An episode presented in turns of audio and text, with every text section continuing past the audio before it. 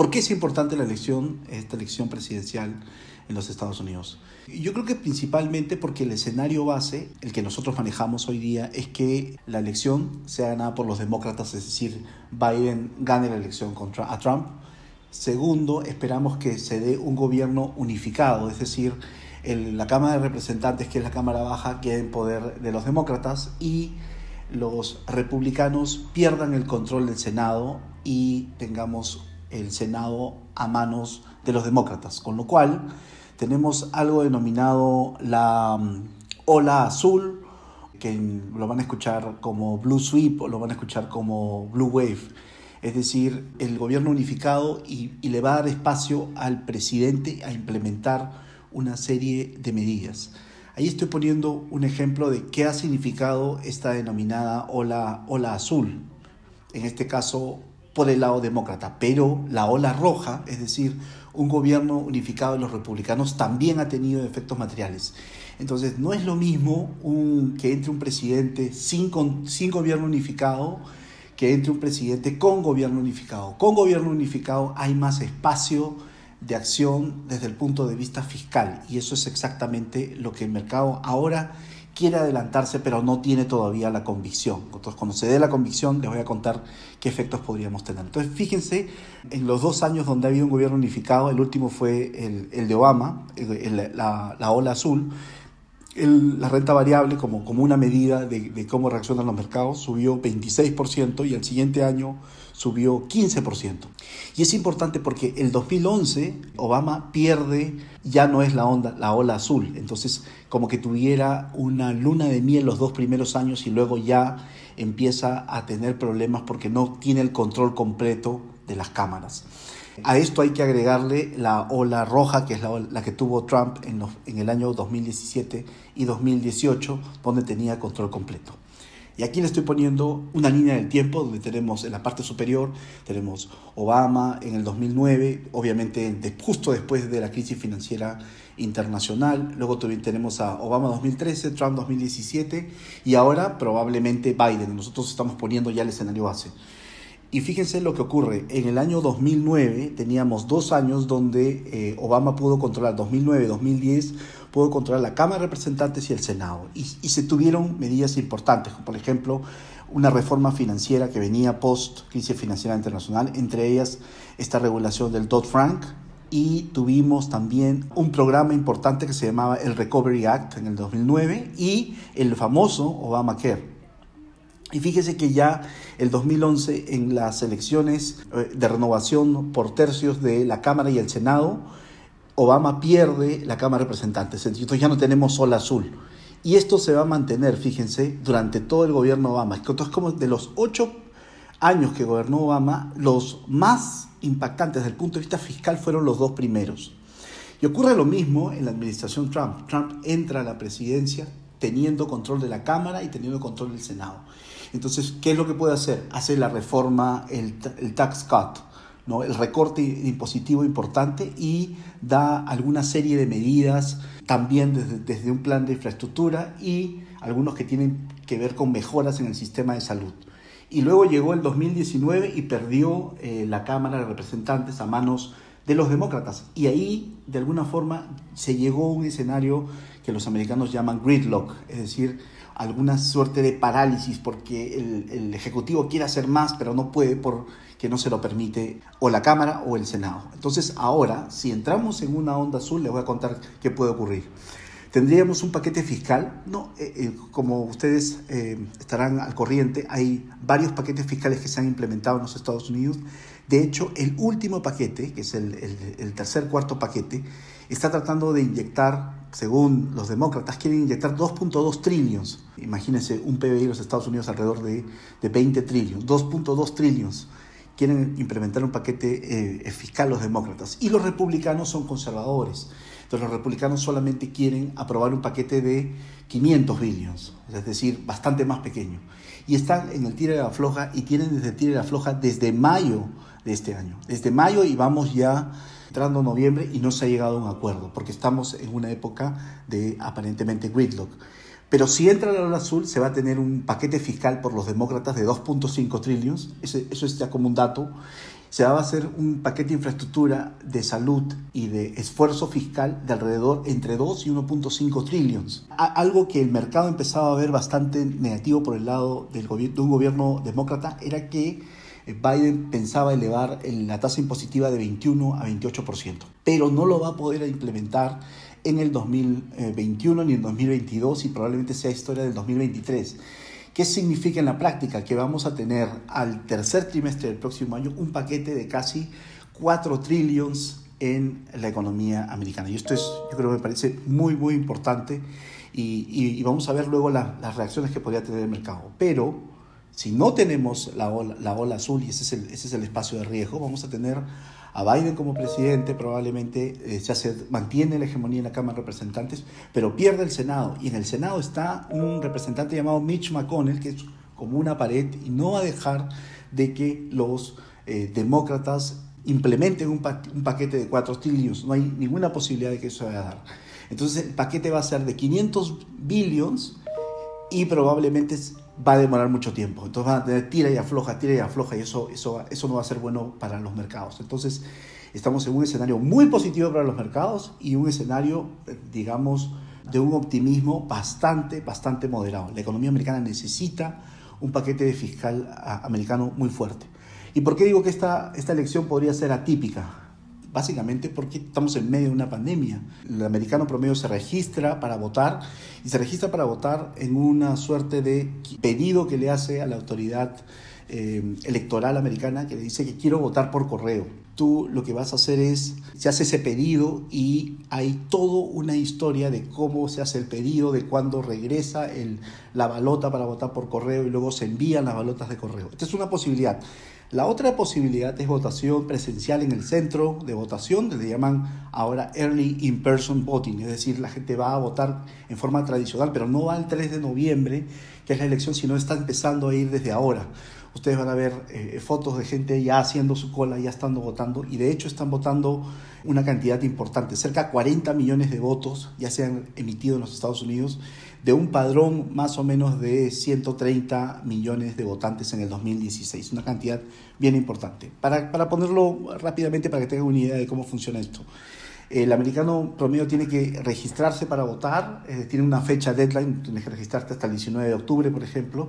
Te puedes registrar por, por correo electrónico, en presencia, correo o correo postal y tiene una fecha límite para, para, pedir votar por correo. Tú no puedes pedir eh, una, pasada, pasada una fecha. El 27 de octubre es el deadline. Recibes un sobre y en ese sobre obviamente tienes que marcar por la, la, el presidente, vicepresidente, en este caso demócrata, republicano y las otras alternativas. También vas a votar por el Senado y por la Cámara de Representantes porque también estás votando para la renovación por tercios eh, en esos foros. Luego vas a ingresar toda tu votación en una boleta, es un sobre secreto, tienes que firmar en la parte de atrás y luego volver a enviarla esta por correo postal, porque tienes ya un, sobre postal pagado, prepagado, se va a enviar. O si no, lo ponemos en unas ánforas. Y hay una complicación, ven, invento este proceso que hay y, y, este proceso va a tomar tiempo. Entonces, ¿hasta qué fecha va a registrar, eh, se va a registrar el voto? Eh, entonces, hay todo un tema de, que los votos pueden llegar muy tarde y hasta qué fecha pueden llegar. Entonces, estamos en esa, en esa discusión. ¿Cómo va la lucha actualmente por el Senado? Ya que les he contado que es un escenario de riesgo, ¿quién es el, quién es el que va a liderar el Senado? Y el mercado quisiera que fuera republicano, porque tendría esta ola azul, digamos, control completo de los demócratas. Al momento se tienen, en todo el, el Senado existen 100 escaños de los cuales por renovación por tercios deberían ser 33 escaños, pero desapareció un, senador y alguien, uno de los senadores se retiró. Por lo tanto, fíjese el, el, escenario ahora. Defienden los demócratas 12 escaños y los republicanos defienden 23. Entonces, la elección de alguna forma está sesgada a que es más fácil para los demócratas defender dos escaños que para los republicanos defender 23. Entonces, ¿cuánto tendrían que ganar los demócratas en el margen? Cuatro. Con cuatro, aquí en mayoría se tiene con 51 votos. ¿Cómo van los votos ahorita? Van de la siguiente forma. En el, al momento, los demócratas tienen, obviamente son minoría, los demócratas tienen 45 votos en el Senado y los republicanos tienen 53. Este es el mapa electoral al momento. De alguna forma los que se pueden decir muy probable demócrata, 47, muy probable republicano, 46, y siete escaños que se van a, que la elección está muy peleada, entonces depende mucho para quién va. Entonces lo que, lo que yo modelé aquí es la, alta probabilidad que tiene todavía al momento que el Senado sea demócrata, es decir, la ola azul. Entonces es un buen, es un buen escenario para los mercados. Entonces los demócratas perderían un, escaño, perderían Alabama, por ejemplo, y, podrían ganar cinco escaños, Colorado, Arizona, Carolina del Norte, Maine y Iowa. Eso podría ir para los demócratas y lograrían el 51. ¿Qué pasa si logran 50 votos? Y el Senado está dividido, 50 republicanos, 50 demócratas. En ese caso, el vicepresidente es el que tiene el voto dirimente. Entonces, si fuera un gobierno demócrata y, Biden sería presidente, la vicepresidente Kamala Harris tomaría un voto adicional. Así que así alcanzarían la mayoría del Partido Demócrata. Entonces, las chances más altas es que yo les comente de esta ola azul. Las elecciones van a ser un evento difícil. las muestras que están haciendo los, las, casas encuestadoras están tratando de limpiar muchos efectos. Hay una suerte de wishful thinking de votar por el candidato que va primero. Algunos votantes por Trump están diciendo no, yo voy a votar por, por Biden, pero finalmente van a votar por Trump. Entonces, toda esa simpatía por el ganador está generando eh, ruido. Hay una encuestadora, Trafalgar Group, es esta que estoy mostrando acá, que está dando como ganador, como ganador en ese estado de Michigan a, al grupo republicano, cuando todas las otras casas están dando como ganador al grupo demócrata. Así que también va a ser importante cómo vengan los resultados electorales, por cuál es la encuestadora. Y acá, por ejemplo, acá estamos viendo esto, que todas las, todas las encuestadoras le están dando como ganador a Biden y una de ellas, en, en el caso de Florida, está dando como ganador a Trump. Y, esta es una encuestadora con mucha reputación que se llama Trafalgar Group. Es una encuestadora que limpia muchísimo la data, las limpia con cohortes, etc. Hay un escenario de también distinto, que es el que gana Trump con lo mínimo, con lo mínimo, por una nariz. Esto es lo que está diciendo Trafalgar Group, que será algo que nosotros vamos a monitorear muy, muy, muy rápido. Algo importante que está ocurriendo también es que las personas, al, votar por correo, el ente electoral, cuántos días después de la elección, después del 3 de noviembre, va a recibir las balotas. Entonces está todo ello en discusión. Michigan podría recibir, por ejemplo, 14 días después de la elección el voto por correo. Ahora no, ahora lo está haciendo desde el mismo día. Y también desde Pensilvania, también se podía recibir eh, una votación por muchos días, muchos días posterior a la elección y ahora solamente se va a recibir tres días después. Tres días después de la elección se va a recibir los votos en Pensilvania. Al momento, estas son las estadísticas, el Senado, hay 73% de chances de que el Senado sea el ganador y quede en manos de los demócratas. Eh, solamente 27% de chances de que quede en manos de los republicanos. Este es por la encuesta de 538, es una encuestadora eh, bien importante, eh, muy, de, mucho, de mucho prestigio. Y Economist también está diciendo que los demócratas se van a hacer con la elección y también se van a hacer con la mayoría en el, en el Senado. Hoy día, y este es el mapa de Real Clear Politics, tenemos 51, por 51 asientos para los demócratas y 49 para los republicanos. Se está ganando con, eh, lo, con lo mínimo, es decir, con lo mínimo tenemos la onda azul. Por eso los, los, mercados todavía están dudando de ese, de ese resultado. ¿Por qué esta elección sería crítica? Porque tenemos swing states, es decir, el, no sé si lo saben, el 70% de la campaña electoral se destina a, a estos estados, Pensilvania, North Carolina, Wisconsin, Florida, Michigan y Minnesota. Es posible que un candidato eh, presidencial americano nunca visite uno de los 50 estados. Es muy probable. 70% de la campaña está en estos estados denominados swing states que van cambiando entre mano republicana, mano demócrata, y, los esfuerzos se, dan en este sentido. Early vote. Se están votando casi 40 millones de votos. Esto, esto se actualizó algunos días y ya está en 40 millones de votos de un, padrón de ciento, casi 140 millones de votos en la elección del 2016.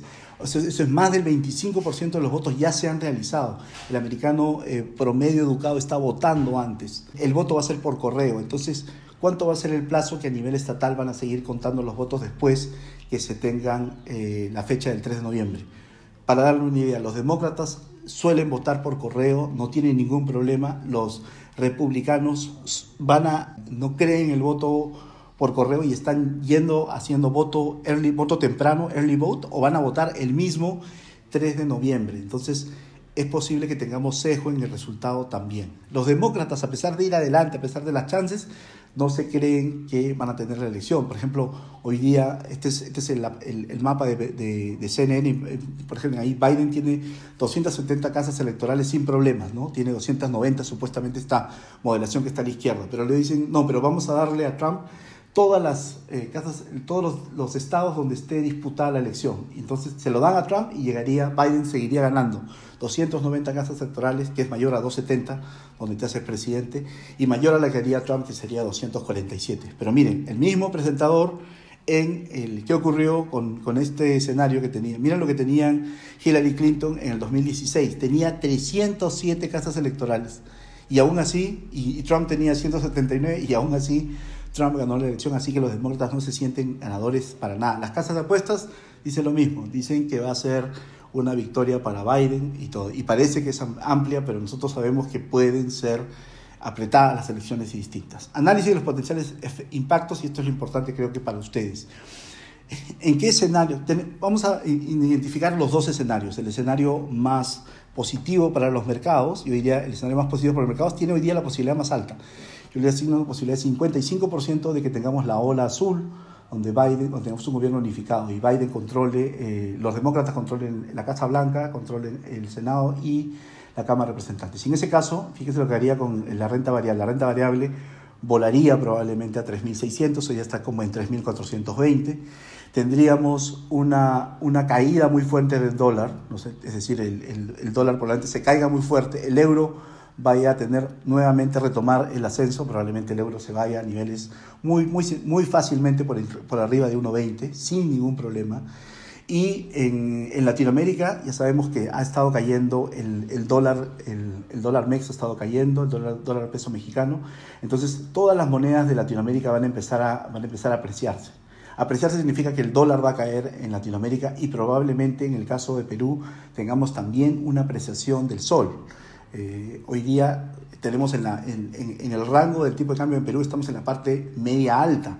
Es decir, es muy probable que con la onda azul nos vayamos rápidamente a la parte baja, a pesar de que tengamos problemas de primas de riesgo internos, etc. Va a ser tan fuerte el movimiento en los activos que esperamos que el tipo de cambio se caiga en la parte baja del rango. ¿Y cuál es el otro escenario? El escenario de riesgo. Hay dos escenarios de riesgo. Y yo creo que podríamos pasar el 3, el 3 de noviembre, que el 3 de noviembre las elecciones, el 4 de noviembre, ¿cierto? Va a tener acá una incertidumbre. El mercado va a estar, no va a saber quién va a ser el presidente, todavía de repente, imagínate, no se lleguen, se va a cantar quién es el presidente hasta que lleguen a las dos, 270 casas electorales. Si no se llegan a las 270 casas electorales, va todavía a, mantenerse el conteo. Yo creo que hay un 15% de chances que no se sepa los resultados y eso puede durar. Y esto va a ser, nos va a dar un impulso al, al tipo de cambio. Creo que el tipo de cambio puede, en un escenario de riesgo, una elección de, muy dividida, va en, en, la presidencia me refiero, va a hacer que suba el tipo de cambio y las monedas de la TAM van a estar cayendo, es decir, el tipo de cambio va a estar subiendo aquí también, en esta parte del mundo. Pasado el evento de incertidumbre, vamos a ir a cualquiera de los escenarios que estamos poniendo aquí. Y yo les he puesto el mejor escenario donde el tipo de cambio se cae muy fuerte.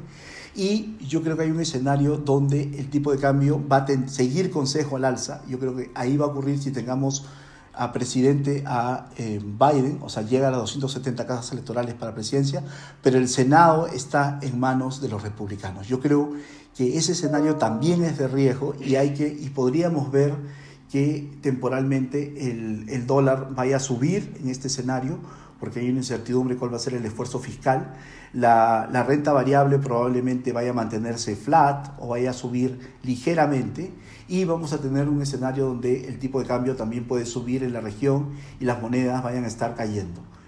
Luego podríamos tener otro escenario cuando ya tengamos una convicción y podríamos tener una vuelta al apetito de riesgo cuando si vemos que los republicanos van a colaborar con los demócratas, podríamos ver todavía eh, otro escenario, pero de primera, de primera línea vamos a tener algo de turbulencia en este escenario. El escenario de Biden, de Trump dividido, como estamos hoy día, el status quo, creemos que es positivo para, para las monedas, que si, Trump, Trump, sigue siendo presidente y domina el Senado y, la Cámara de Representantes en poder de los demócratas, creo que no va a pasar mucho. Creo que ya el mercado, el mercado ya conoce cómo opera Trump, cuáles son los riesgos, cuáles son las oportunidades y lo que nos va a brindar Trump. Y creo que en ese caso ya hemos visto un tránsito muy fuerte. No va a haber el, aumento de impuestos que planea, que planea Biden, así que va a ser positivo. Y el tipo de cambio puede seguir en el mismo rango, pero no hay una dirección clara de que el tipo de cambio vaya a caer. En el escenario que vemos que el tipo de cambio vaya a caer en forma importante es si tenemos este es el primer escenario, la ola azul, y un escenario donde el tipo de cambio va a subir muy fuerte porque hay mucha incertidumbre, es un escenario donde Biden y Trump estén muy pegados en la elección. Hoy día la, la ventaja a favor de Trump versus Biden en la elección es alrededor de 9 a 12 puntos porcentuales en la elección, pero todavía vamos a tener que ver efectivamente cómo vengan los resultados. Y, nada, eso es todo por mi lado.